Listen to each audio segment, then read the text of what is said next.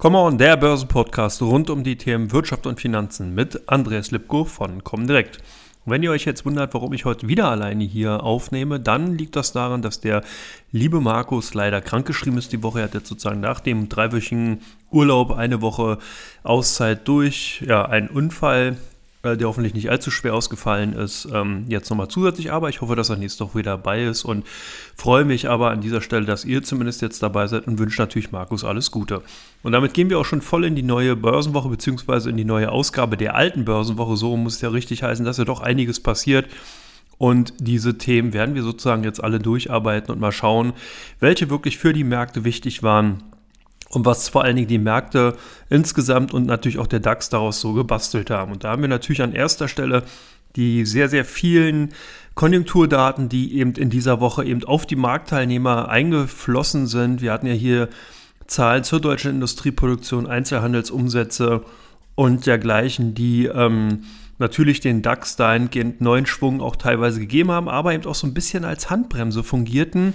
Und da haben wir viele Einflussfaktoren, die ganz maßgeblich waren und typisch eben auch dafür sind für die Börsensituation, die wir momentan einfach äh, sehen und die man eben an vielen Ecken und Enden beobachten kann. Wir haben hier zum Beispiel natürlich weiterhin die Lieferengpässe in vielen wichtigen Rohstoffen, vielen Ausgangsprodukten, die dann zum Beispiel nicht nur in der Halbleiterbranche, sondern im Automotive-Sektor dazu führen, dass die Produktion nicht so laufen kann, wie viele Unternehmen sich das gerne wünschen, wie viele Unternehmen im Endeffekt hier auch dann eben drauf gesetzt haben. Das kommt natürlich daher, weil man sehr viel in den vergangenen Jahren auf Just-in-Time-Produktion gesetzt hat. Man hat also hier einfach die Lagerhaltung sehr stark zurückgefahren. Man hat darauf gesetzt, dass die Zulieferunternehmen entsprechend der Bedürfnisse von den produzierenden Unternehmen ihre Produkte dann eben anbieten. Gerade im Automotive-Sektor ist das ja sehr, sehr äh, weit vorangetrieben worden, dass hier eben wirklich die Zulieferunternehmen äh, ganz klar an die Kandare genommen worden sind und immer wieder das dann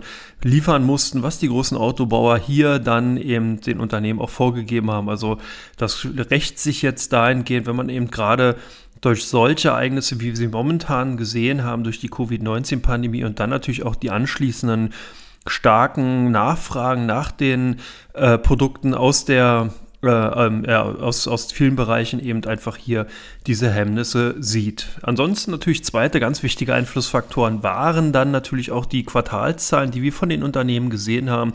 Hier haben wir ja doch in dieser Woche über die Hälfte der DAX-Unternehmen ihre Zahlen vorgelegt. Das waren Siemens, Merck, Adidas, Infineon, nur um ein paar zu nennen. Wir gehen ja nachher in dem zweiten und im dritten Teil auch nochmal genauer darauf ein, aber auch hier sieht man, dass doch Licht und Schatten relativ dicht beieinander waren, aber auch hier sieht man einige Aspekte, die sehr, sehr äh, bezeichnend für die aktuelle Marktsituation sind. Wir haben einige Unternehmen gehabt, Siemens und Merck hier namentlich genannt, die mit ihren Zahlenwerken doch besser waren, als die Marktteilnehmer im Vorfeld erwartet hatten und die dann auch an dem Tag der Zahlenvorlage, und zwar am Donnerstag, entsprechend positiv reagieren konnten, beziehungsweise die Aktien haben positiv reagiert. Und das zeigt auch gut auf, dass tatsächlich im DAX noch Kurspotenzial insgesamt vorhanden ist, weil einfach hier die Skepsis gegenüber einigen Unternehmen, und hier ist natürlich Siemens auch exemplarisch zu nennen als großer Mischkonzern, der zwar schon eine sehr klare Profilstärke auf viele Bereiche oder beziehungsweise auf Kernbereiche gelegt hat und sich so ein bisschen von den Tante Emma-Dasein losgelöst hat, natürlich dann eben auch Repräsentant dafür ist, wie es eben um die deutsche Wirtschaft insgesamt bestellt ist. Man ist ja hier in den wesentlichen Kernbereichen unterwegs. Man hat halt in, äh, in vielen großindustriellen äh, Bereichen im Service- und Dienstleistungssektor eben natürlich auch die Fühler drin und dahingehend ist es auch immer eine gute Indikation, wie es halt insgesamt um, wie gesagt, der Konjunktur in Deutschland eben auch oder beziehungsweise in Europa dann eben ähm, dargelegt oder dargestellt ist. Wir haben auf der anderen Seite den Darmstädter Pharmakonzern Merke sind, der mit Zahlen kam. Und auch hier ganz exemplarisch ein schönes Beispiel dass auch hier die Marktteilnehmer einfach zu skeptisch, waren ähm, und hier im Endeffekt dann eben auch wesentlich ja, sch äh, schlechtere Zahlen erwartet hat, aber Merck konnte liefern und hat dahingehend zumindest erstmal ein gewisses äh, Potenzial eben auch zeigen können.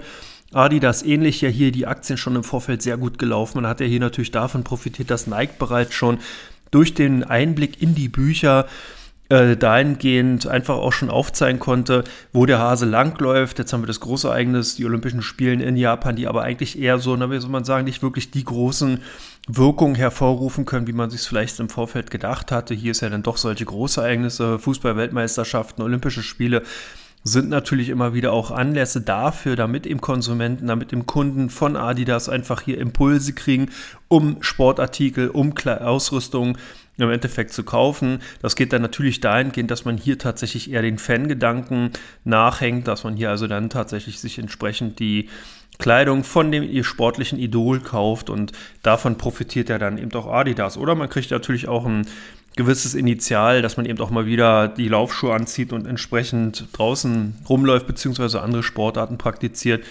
die man dann eben vielleicht äh, ganz gut findet. Also von daher äh, Adidas auch hier zumindest erstmal so gewesen, dass die Marktteilnehmer ähm, relativ gut damit umgehen konnten. Wir haben auch Zahlen von Infineon in dieser Woche gesehen, die auch gut aufgezeigt haben, wie es um den Halbleitersektor insgesamt steht. Und das fand ich ganz interessant, weil ich auch schon an dieser Stelle öfters darauf hingewiesen habe, was aus meiner Sicht heraus hier wirklich so ein bisschen Vorsicht geboten sein sollte. Ich glaube, dass wir hier beim Halbleitersektor tatsächlich schon sehr stark oder sehr nah am Top sind.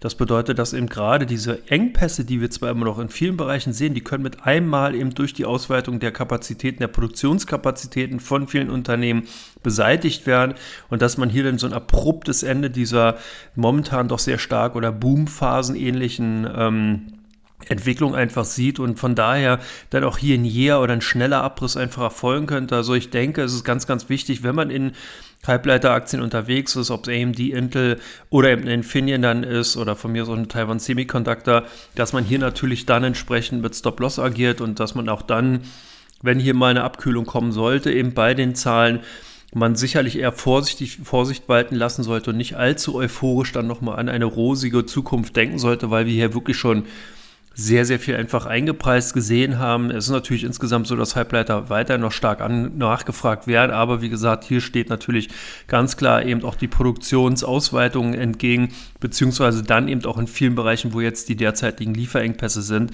dass die natürlich entsprechend dann auch äh, aufgehoben werden können und man dann einfach hier auch ähm, entsprechende ähm, ja, Rückgänge bei den Aktienkursen dann sehen kann. Ja, last but not least natürlich immer wieder die Diskussion um die Arbeitsmarktzahlen in den USA. Das ist ja auch heute so ein bisschen das, das Hauptthema gewesen für die heutige Sendung. Warum sind die Zahlen so wichtig? Warum schauen die Marktteilnehmer immer wieder darauf, wie sich der US-Arbeitsmarkt entwickelt? Und das hat natürlich damit zu tun, dass wir seit mehreren Jahren, man kann schon fast sagen, seit einer Dekade, also sogar gut zehn Jahren, an den Märkten eine sehr starke Abhängigkeit von der Notenbankpolitik, der amerikanischen Notenbank, also der US-Fed, sehen. Und diese hatte sich ja auf die Fahne geschrieben, dass man eben durch eine sehr expansive Geldpolitik, das heißt, dass man hier die Zinsen auf Nullniveau abgesenkt hat und zusätzlich Anleihekäufe im Monat tätigt, dass man dahingehend dann die Konjunktur wieder ankurbeln will. Und als gute Indikation, wie sich eben eine Konjunktur entwickelt, kann auch immer wieder der Arbeits- oder hält auch immer wieder der Arbeitsmarkt her. Und hier ist dann eben gerade der Fokus von der US-Fed drauf gesetzt. Man muss halt auch sehen, dass die Notenbanken international verschiedene Schwerpunkte haben. Früher war es halt so, dass die Deutsche Bundesbank zum Beispiel eher auf Geld, Geld, Geldwertstabilität äh, der deutschen Mark gesetzt hat, dass die EZB eben auch eine andere Politik fährt als die US-Fed und deswegen in Amerika ist es tatsächlich eher so, dass hier die Konjunkturentwicklung im Vordergrund stand und das eigentlich schon immer, das ist also wirklich schon seit mehreren Jahrzehnten so, da hat man also nicht so sehr auf den, zwar auch immer wieder auf den Außenwert des US-Dollars geachtet, aber eben seit mehreren Jahren ist tatsächlich dann eben eher die Binnenmarktkonjunktur oder Binnenmarktentwicklung ganz klar maßgeblich dafür, wie sich eben die Politik der US-Fed gestaltet. Und deswegen schaut man natürlich hier auf die Arbeitsmarktzahlen und die kommen ja doch mehrfach in der Woche rein. Die offiziellen Daten von sozusagen dem, ja, wie soll man sagen, Arbeitsbehörde in den USA, den Labor Office, die kommen immer am Freitag. Da wird also offiziell eben auch bekannt gegeben, wie viele Menschen eben entsprechend sich arbeitslos gemeldet haben und wie hoch die Arbeitslosenquote ist. Als Vorindikation dazu gibt es die sogenannten ADP-Daten. Die kommen dann meist am Mittwoch raus. Das heißt, hier gibt es eben eine Agentur, die fragt dann eben bei äh, den entsprechenden Unternehmen nach und ähm, erkundigt sich, wie viele offene Stellen denn äh, bei den einzelnen Unternehmen sind und äh, wie sich sozusagen die Entwicklung darstellt. Und diese Zahlen werden dann im Vorfeld bekannt gegeben und dann gibt es eben am Donnerstag oftmals auch noch Zahlen, wo dann eben äh, Arbeitslosenzahlen bzw. offene Stellen außerhalb der Landwirtschaft gemeldet werden, sodass man hier also auch nochmal eine Indikation dafür bekommt, wie sich eben im Endeffekt der Arbeitsmarkt in den USA darstellt. Und deswegen gucken die Marktteilnehmer natürlich darauf, wenn man dann schon so ein bisschen auch eine Projektion davor nehmen kann, wie eben die US-Fed darauf reagieren wird was man eben dahingehend äh, äh, jetzt dann eben vorhat, wie man also sich ähm, entsprechend äh, ja, geldpolitisch aufstellen wird. Und deswegen sind die Arbeitsmarktdaten wichtig. Und hier kann man eigentlich auch sagen, vielleicht nochmal so ein bisschen als Guideline, je besser die Daten sind, das heißt, je weniger Menschen arbeitslos sind, was eben auch gut ist für die Realwirtschaft,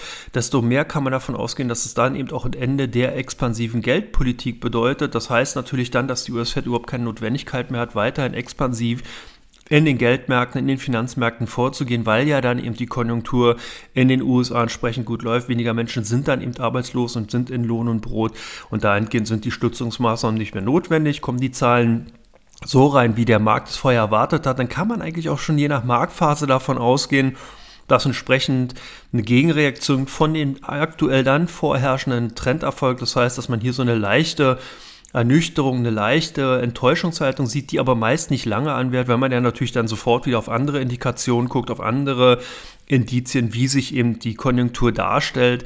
Und last but not least kommen natürlich die Zahlen schlechter rein als erwartet. Da muss man eben sehen, wie war denn die Grundstimmung. Das heißt, in diesem Fall würden halt hier viele Menschen oder mehr Menschen ihre Arbeit, äh, sich arbeitslos gemeldet haben, als man vorher erwartet hatte, würde das in der aktuellen Lage natürlich bedeuten, dass die US-Fed hier ihre expansive Geldpolitik weiterhin aufrechthalten kann und dahingehend die Aktienmärkte natürlich davon profitieren. Das wäre also sozusagen positiv für die Finanzmärkte, natürlich schlecht für die Realwirtschaft, aber so wäre dann aktuell die Interpretation eben aus diesem äh, ja, wie soll man ein Zahlenwerk, was eben äh, bekannt gegeben wird und so wäre auch die Interpretationsfähigkeit. Man muss natürlich sehen, dass es keine äh, eisernen Gesetze sind. Das heißt, die sind natürlich auch variabel, wie ich schon gesagt hatte. Je nach Marktphase ist natürlich hier ein anderes Setting im Vorfeld einfach zu sehen. Das heißt natürlich, wenn man eben sowieso schon, sag ich mal, eher vielleicht einen negativeren Aktienmarkt oder Finanzmärkte hat, weil die hier wirklich die realwirtschaftlichen Komponenten wesentlich wichtiger sind, dann kann sich so eine Situation auch nochmal umkehren. Das heißt, dann gucken natürlich die Marktteilnehmer darauf, dass eben der Arbeitsmarkt sich wieder als robuster zeigt, weil natürlich hier auch direkt ableitbar ist, wie das Konsumverhalten sich in den kommenden Quartalen darstellen wird, ist ja auch nachvollziehbar. Wenn jemand keine Arbeit hat, also arbeitslos gemeldet ist, dann wird natürlich hier ein anderes Konsumverhalten aufgezeigt werden, als wenn man eben eine Anstellung hat. Dann äh, profitieren natürlich auch hier ganz klar insbesondere Konsumartikelhersteller und eben andere Unternehmen, die im Bereich ja, der, der Konsumentenbefriedigung oder Konsumbefriedigung und der Dienstleistung unterwegs sind. Das vielleicht nur mal an dieser Stelle. Und damit sind wir auch schon mit Teil 1 durch und kommen gleich zu Teil 2. Da geht es nämlich um Fragen, die ihr für die Sendung hier eingereicht habt und die ich mir dann rausgesucht habe und entsprechend mit euch jetzt hier besprechen bzw. euch vortragen werde.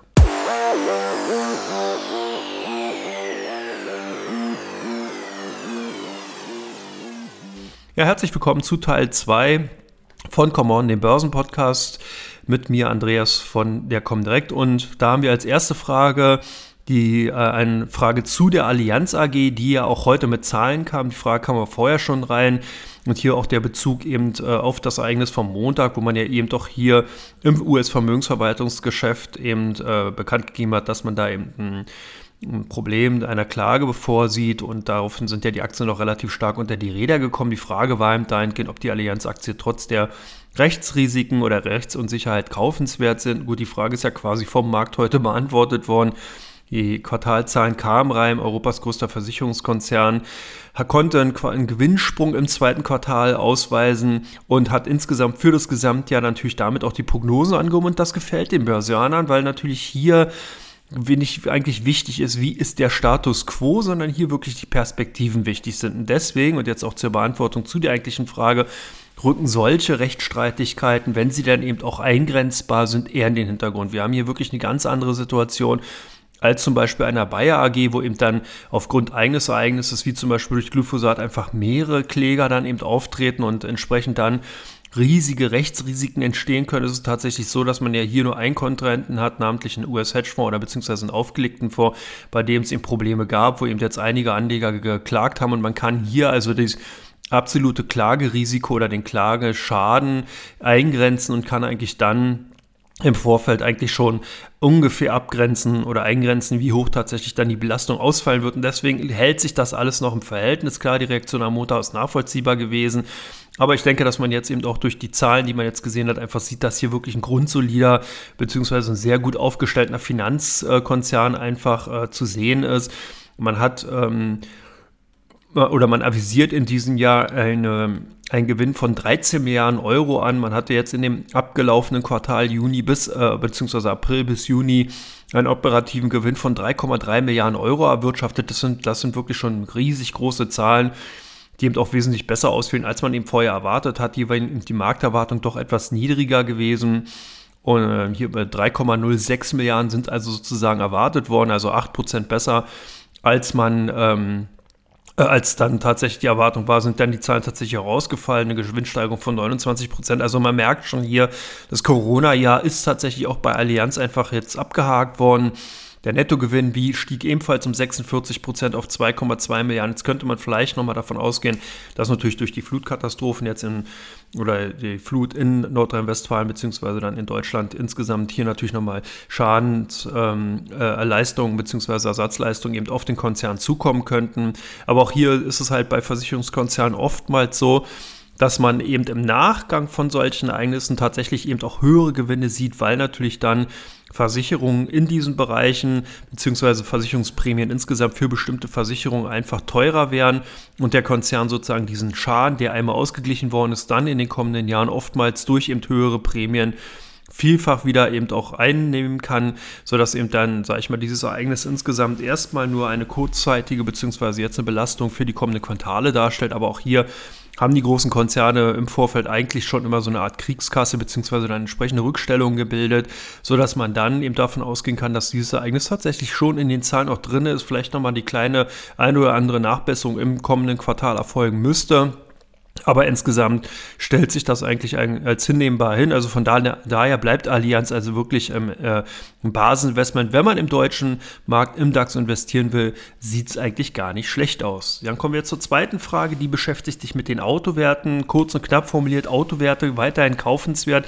Ich denke vielleicht nicht weiterhin, sondern tatsächlich eher ja wieder kaufenswert. Wir haben ja hier gesehen, dass Daimler, Volkswagen, BMW in den vergangenen Wochen doch den Rückwärtsgang eingelegt haben, aber nicht jetzt wirklich dramatisch, sondern wirklich eher im Zuge von Konsolidierungsbewegungen, die einfach auch notwendig war, wenn man sich gerade die Kurssteigerung zum Beispiel bei Volkswagen und Daimler in den letzten Wochen und Monaten angesehen hat dann war einfach klar, dass hier natürlich die Bäume nicht unendlich in den Himmel wachsen, sondern einfach auch irgendwann mal eine Konsolidierung eben äh, passieren oder vollzogen werden muss. Das heißt, dass hier einfach sogenannte zittrige Hände ihre Gewinne mitnehmen und große Investoren die Möglichkeit bekommen, einsteigen zu können. So scheint es auch die US-Investmentbank Goldman Sachs zu sehen, die gerade ähm, ganz klar und explizit Daimler eben auf die Conviction Buy List genommen hat. Da kann man sagen, das ist sozusagen wie so, so, eine Art Watchlist mit Kaufempfehlungsfunktionen. Äh, die äh, Goldman Sachs hier führt. Und wenn da ein Unternehmen raufkommt, dann kann man wirklich davon ausgehen, dass eben hier zumindest erstmal die Aussichten gar nicht so verkehrt sind. Bei Daimler auch nochmal ganz klar natürlich immer wieder die Fantasie, dass man hier die Lkw-Sparte, ähnlich wie es Volkswagen gemacht hat, abspalten wird, eventuell sogar an die Börse bringen könnte. Da ist natürlich dann auch ordentlich Fantasie drin, dass man hier durch diesen Spin-off dann eben nochmal zusätzlich Unternehmenswerte heben kann und dadurch die Daimler-Aktie natürlich profitieren kann. Weiter natürlich klarer Favorit sind auch die Aktien von Volkswagen, die ganz frühzeitig durch die Elektrifizierung im Automotive-Sektor und der klaren Digitalisierungsstrategie einfach hier viel äh, Klarheit geschaffen hat, auch wichtige Klarheit und auch wichtige Strategien vorgegeben hat. Also von daher denke ich, werden wir auch weiterhin in den kommenden Quartalen hier gerade bei den Autowerten, bei den großen deutschen Autowerten auch gute Kursperformance sehen zum Jahresende. Denke ich mal auch, dass Daimler, Volkswagen, BMW davon profitieren werden, dass nochmal hier Fonds zuschlagen werden, die dann eben versuchen, natürlich diese Werte als Position in entsprechenden Vorberichten ausweisen zu können. Also von daher denke ich mal, Autowerte könnten auf dem Niveau und hier explizit die deutschen Autowerte interessant sein. Dann kann man das Ganze natürlich noch ausweiten, wenn man sich das Stellantis ansieht. Die hat mir eigentlich lange Zeit nicht wirklich gut gefallen. Da habe ich immer so ein bisschen gesagt, das war die Resterampe eben äh, sozusagen von Peugeot aber jetzt hat sich das doch in den letzten Wochen und Monaten doch gebessert. Da hatte ich auch meine Meinung zu gedreht durch Stellantis. Die Bewertung war gut. Die, insgesamt kann man sagen, dass man hier auch eine ganz klare Struktur reinbringt, dass die Marken einfach insgesamt besser positioniert werden. Das gefällt, gefällt mir ganz gut. Also auf europäischer Ebene würde ich mir halt das Stellantis auch nochmal ansehen. Und in den USA äh, da sieht es eigentlich eher so aus, dass hier natürlich dann Tesla weiterhin eigentlich mit äh, ein sehr interessantes Unternehmen schon darstellt, dass man hier also auch sagen kann, wenn man in den amerikanischen Automotive-Sektor investieren will, gehört halt Tesla auch natürlich als äh, größter, als Branchenprimus im elektrifizierten, äh, also im EV-Bereich eigentlich ähm, äh, ganz klar auch weiterhin dazu. Ansonsten gefällt mir eigentlich Ford auch ganz gut, die eine sehr äh, interessante Strategie fahren. General Motors hat sich ebenfalls gut positioniert. Natürlich darf der Blick nach China nicht fehlen, beziehungsweise nach Japan. Und hier sind natürlich Toyota namentlich zu nennen, beziehungsweise die BYD, Geely, die äh, ebenfalls auch sehr, sehr interessant sind, die man auch hier im Fokus behalten sollte und die eben aufgrund ihrer Marktpositionierung einfach auch zukünftig gute Gewinne schreiben werden aus meiner Sicht. Also man merkt schon, man hat eigentlich schon auch gute Möglichkeiten, international gute Unternehmen zu finden. Und wenn man die dann entsprechend in den Depots gewichtet, da hat man auch eine schöne breite Aufstreuung im Depot. Ist nicht so stark länderfokussiert und auch nicht so stark branchenfokussiert beziehungsweise unternehmensfokussiert, sondern hat hier eine schöne große, große Streuung, weil man alleine eben, wie gesagt, fast zehn Unternehmen äh, finden kann, die man alleine im Bereich des Automotive-Sektors kaufen kann, beziehungsweise die eventuell kaufwürdig wären. Bei den Zulieferunternehmen, da würde ich ein bisschen feuchtig sein. Hier sieht man eigentlich schon sehr gute Kursentwicklung in den vergangenen Quartalen. Da könnte ich mir aber vorstellen, dass doch mal der ein oder andere herbere Enttäuschung äh, an dem, am Horizont eben erscheinen könnte. Also von daher denke ich weiterhin eher auf die großen Autobauer setzen als hier auf die Automobilzulieferer. Dann die dritte Frage. Äh, bezog sich mal wieder auf den chinesischen Aktienmarkt. Da haben wir in der Vorwoche gesehen, dass da so ein bisschen die Lern-, E-Learning bzw. Nachhilfeunterrichtsfirmen unter, dem, unter Beschuss geraten sind. Jetzt äh, zum Wochenanfang war es dann eben, waren es die Gaming-Industrie oder die Gaming-Aktien aus China, die einen ordentlichen Seitenhieb eben bekommen haben. Die Nachrichtenagentur Xinhua äh, hatte hier ähm, einen Artikel rausgegeben, einen Artikel be, ähm, veröffentlicht, in dem es hieß, dass äh, sozusagen das Online-Gaming Opium, geistiges Opium darstellt, beziehungsweise eine elektronische Droge fürs Gehirn sei. Und man überlege hier noch stärker zu regulieren, dass man also in diesem Sektor einfach noch wesentlich stärker restriktiver vorgehen will. Und das führte dazu, dass nicht nur die chinesischen großen Unternehmen aus diesem Sektor wie Tencent, NetEase oder eben Huya verloren hatten, sondern eben tatsächlich sich diese Meldung auch eben auf die anderen großen Elektronik, also Gaming-Hersteller wie Activision Blizzard, Electronic Arts oder Take-Two Entertainment äh, direkt ausgewirkt haben. Das ist natürlich klar, wenn man halt sieht, dass der, ähm, chinesische Markt hier wirklich sehr, sehr wichtig ist. 25% aller Smartphone-Game-Umsätze werden in diesem Markt erzielt, also ein Viertel der globalen Smartphone-Gaming-Umsätze allein in China. Und der Markt ist noch weiterhin am Wachsen, allein im vergangenen Jahr um 31 Prozent. Also hier sieht man einfach, dass das ein riesiges Potenzial ist, was natürlich nicht nur von den chinesischen Unternehmen insgesamt eben abgedeckt werden wird oder beziehungsweise abgedeckt werden sollte, sondern natürlich auch viele Unternehmen aus den westlichen Industrienationen, aus Europa, aus den USA natürlich versucht haben, auch mit Fuß reinzubekommen, entsprechende Spiele-Apps dort angeboten haben. Und wenn jetzt hier natürlich ein Riegel vorgeschoben wird, dann sieht man einfach, dass natürlich dann die Reaktion, die man in diesem Vektor gesehen hat, ganz klar nachvollziehbar ist. Aber auch hier, der Gaming-Sektor wird auch zukünftig eine wesentliche Rolle spielen. Nicht nur jetzt in China, China natürlich ein ganz klarer Wachstumsmarkt, aber man kann auch sagen, dass, oder hat es auch beobachtet, dass gerade die Gaming-Industrie in den vergangenen Jahren selbst Hollywood, also der Filmproduktionsszene, ganz klar den Rang abgelaufen hat und äh, wichtiger geworden ist als eben, äh, wie gesagt, Hollywood an sich, äh, nicht nur jetzt von den Produktionen insgesamt, sondern eben auch von den Umsätzen, die erzielt werden im Gaming-Bereich, wesentlich größer und von daher wird sich das auch nicht so schnell umkehren. Man rechnet damit, dass 15 bis 20 Prozent Wachstum pro Jahr in den kommenden fünf Jahren durchaus im Gaming-Sektor tätig ist. Natürlich nicht ins, äh, möglich ist. Natürlich nicht nur insgesamt, sondern hier auch immer wieder auf einzelne Games beziehungsweise auf einzelne Sektoren in diesem Bereich. Aber dieser Bereich bleibt äh, durchaus interessant. Von daher könnte sich tatsächlich durch den Preisrutsch, den wir gesehen haben, die eine oder andere interessante Kauf- und Investmentchance ergeben haben. Das nächste Unternehmen, die nächste Frage, ist auf Vonovia gerichtet. Vonovia ist ja doch zuerst mit der Offerte äh, für Deutsche Wohnen gefloppt.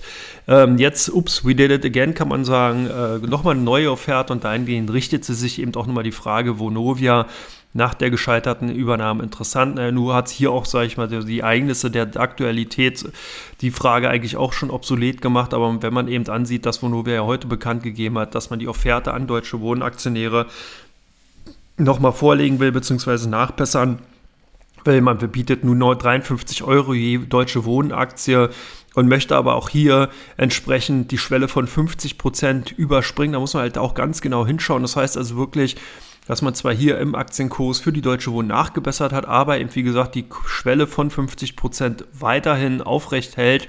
Hm, das ist natürlich auch wichtig, weil das heißt, wenn das Unternehmen die Anzahl, also 50 Prozent, die angeforderten bzw. avisierte Aktien Mehrheit oder beziehungsweise Aktienanzahl nicht bekommen kann, dass die Offerte dann natürlich hinfällig ist und dann entsprechend deutsche Wohnaktien im Preis fallen kann. Also das muss man sehen. Insgesamt für Vonovia ist der Schritt aus meiner Sicht heraus ganz klar nachvollziehbar. Man hat, kauft sich hier ein Unternehmen, das eben auch im Berliner Wohnmarkt sehr stark eben vertreten ist, ähnlich wie eben auch Vonovia. Und äh, man hat ja hier schon die viele politischen Bestrebungen gesehen, dass man eben gerade was den Mietpreismarkt oder die Mietimmobilien angeht, hier sehr, sehr hohen politischen Druck ausgeliefert ist und dass man hier natürlich dann von Unternehmensseite versucht, einfach eine Phalanx bzw. eine Gegengröße darzustellen. Und das ist natürlich klar, dass wenn Vonovia und Deutsche Wohnen hier zusammengehen, man entsprechende Größenordnung erreicht. Man hätte einen riesig großen Wohnimmobilienbestand in Berlin kann entsprechend dann natürlich auch politisch gegenwirken und hat eben auch ein Gewicht, was man mit ins Feld führen kann. Die Zahlen, die man von Vonovia insgesamt gesehen hat, die waren okay, da war jetzt nichts groß Besonderes. Man sieht halt auch schon, dass die äh, durch die höheren Mieteinnahmen, die ist natürlich auch vorher abzusehen gewesen und eben auch entsprechende Auslandszukäufen, äh, das Geschäft besser erwartet ist, äh, gelaufen ist als erwartet. Aber es hat natürlich wirklich jemand vom, vom Sockel gerissen. Hier war natürlich der Fokus ganz klar eben auf die auf den Merger, auf die äh, ähm, avisierte Übernahme von Deutsche Wohnen gerichtet. Und das hat so ein bisschen die, äh, natürlich viel überlagert und auch entsprechend die Zahlen so ein bisschen in den Schatten gestellt. Ich glaube, dass jetzt auch hier ganz klar der Fokus bei Vonovia auf die avisierte Übernahme bestehen bleibt. Also das heißt, wer sich für die Aktien von Novia, Vonovia interessiert, sollte unbedingt halt auch schauen, wie es entsprechend um die Übernahme bestellt ist. Ich denke, es ist auch kein Beinbruch unbedingt. Wenn die Übernahme nicht klappen sollte, dann äh, könnte Vonovia natürlich schauen, ob man eben eine andere Möglichkeit findet, entsprechend äh, sein operatives Geschäft äh, expan äh, expansiv auszuweiten. Aber äh, insgesamt wäre es, denke ich mal, schon interessant und wünschenswert und auch gut, wenn die Übernahme klappen würde, weil das tatsächlich dann eben hier nochmal, zumindest eben aus Börsianer Sicht, zumindest von der Finanzmarktseite heraus, ein großes deutsches Immobilienunternehmen entstehen könnte, was dann natürlich auch entsprechend interessant sein würde. Und dann jetzt die letzte Frage in Teil 2 von Common bezieht sich auf Medienunternehmen insgesamt.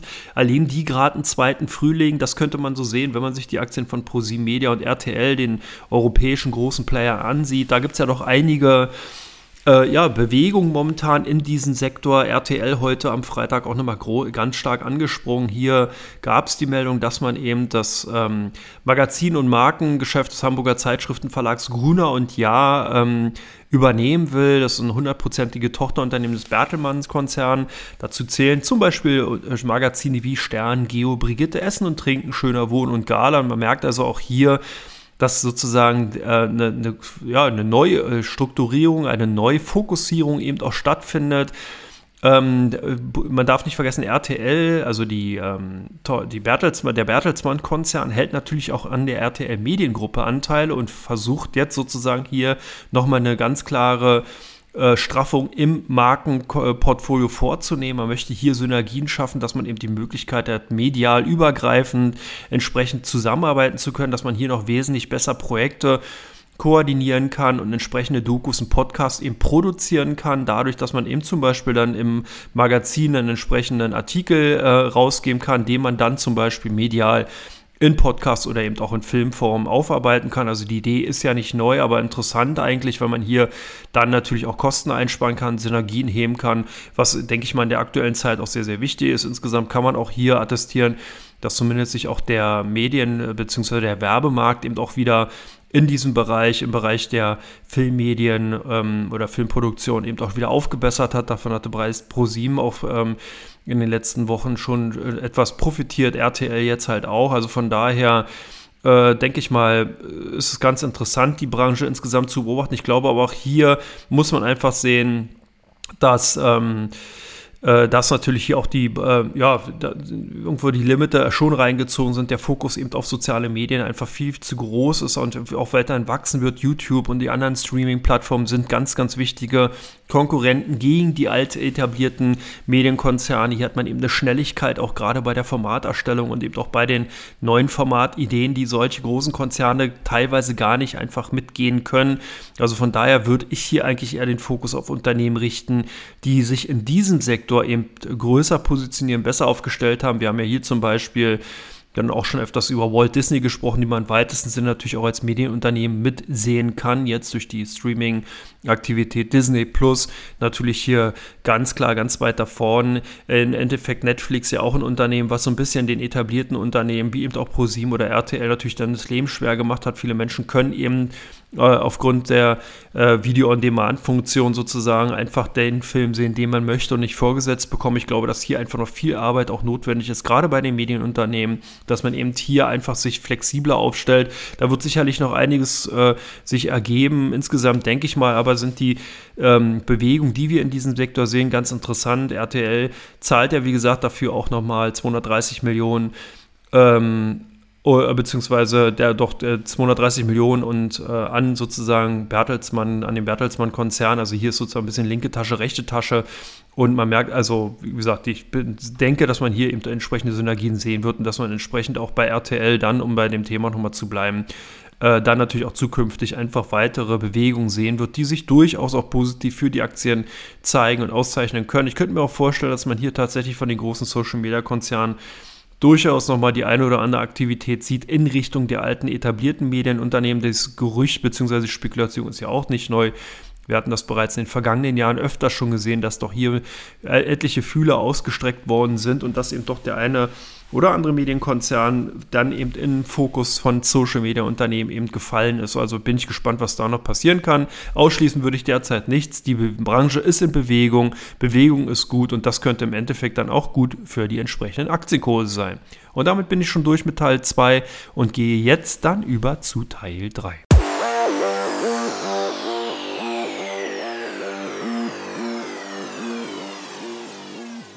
Ja, Teil 3 ist euer ähm, ja, Teil sozusagen von Common, dem Börsenpodcast. Hier sind ja die drei äh, meistgesuchten Unternehmen von OnVista vertreten und natürlich auch die drei meistgehandelten Unternehmen bei Comdirect. Und ich fange natürlich dann erstmal mit den Unternehmen an, die bei OnVista in der letzten Woche ganz stark nachgefragt worden sind, wo eben äh, User gesucht haben, was ist bei den Aktien los, warum bewegen die sich. Und hier ist als an erster Stelle ganz klar Square aufgefallen. Square, der Mobile Payment äh, Unternehmen bzw. Arm von dem Twitter-Gründer Jack Dorsey, der hatte ja ähm, hier einen Konzern, Finanzkonzern zusammengezimmert, der wirklich auch sehr innovativ war, der sich hier den, äh, darauf fokussiert hatte, eben auf die ähm, ja, Verbindung am Finanzmarkt von kleineren und Mittelständen oder mittelgroßen Unternehmen. Jetzt kam eben am Montag die Meldung, dass man eben durch die Übernahme vom Afterpay praktisch auch in den Bankensektor mit einsteigt. Das heißt, man kann damit zusätzlich oder zukünftig dann eben auch Konten anbieten.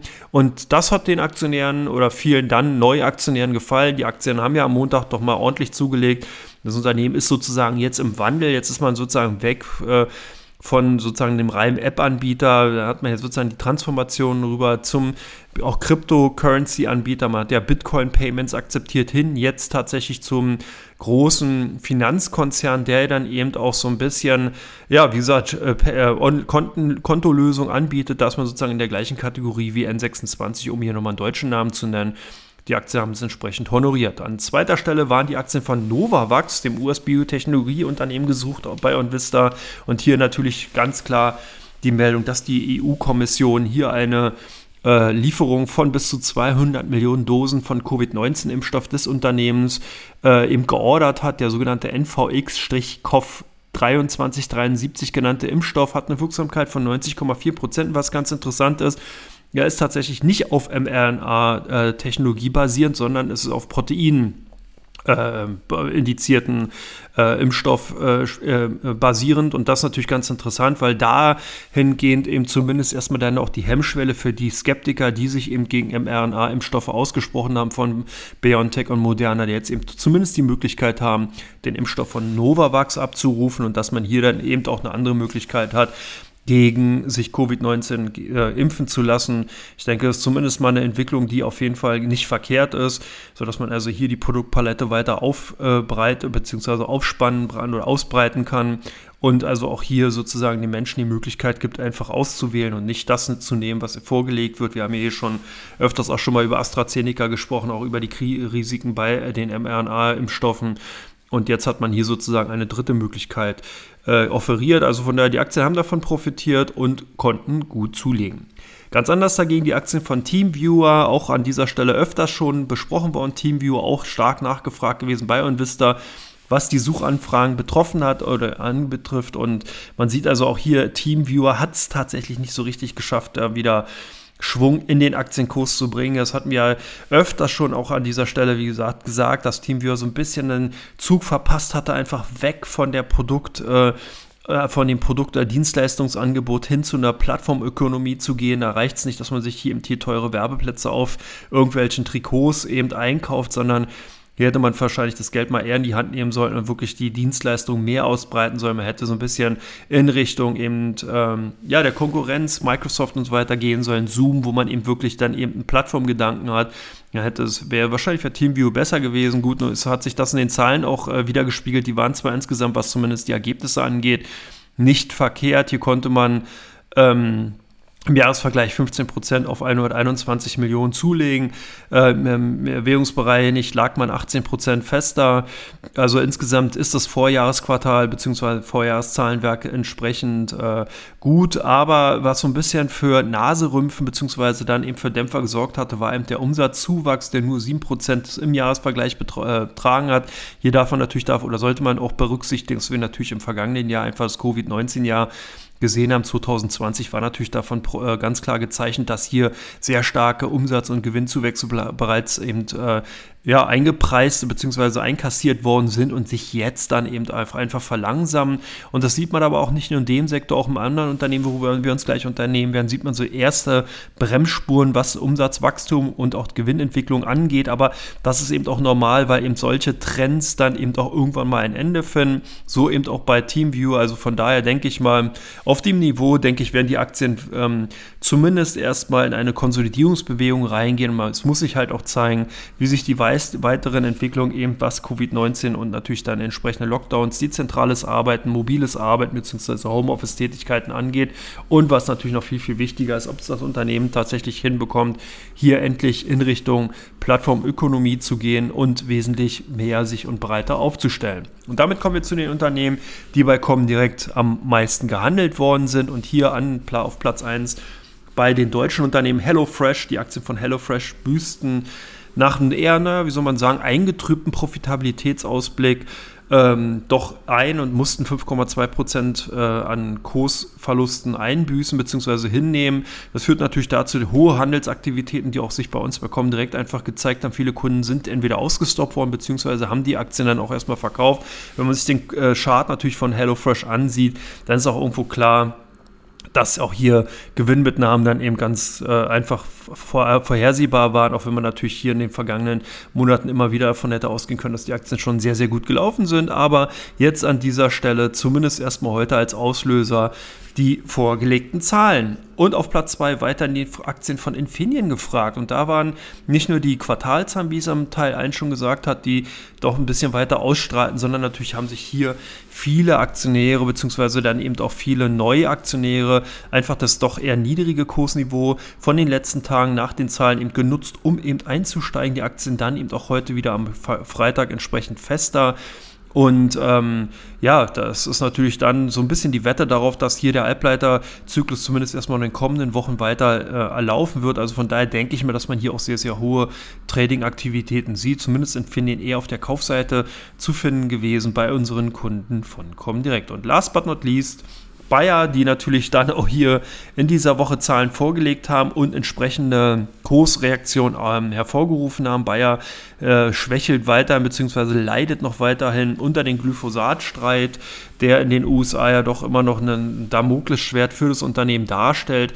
Eigentlich laufen die ähm, Bereiche Agrarchemie und Pharma insgesamt sehr gut, aber ähm, ähm, also beziehungsweise ja doch, also insgesamt läuft bei dem Konzern viele Bereiche gut, so rum besser.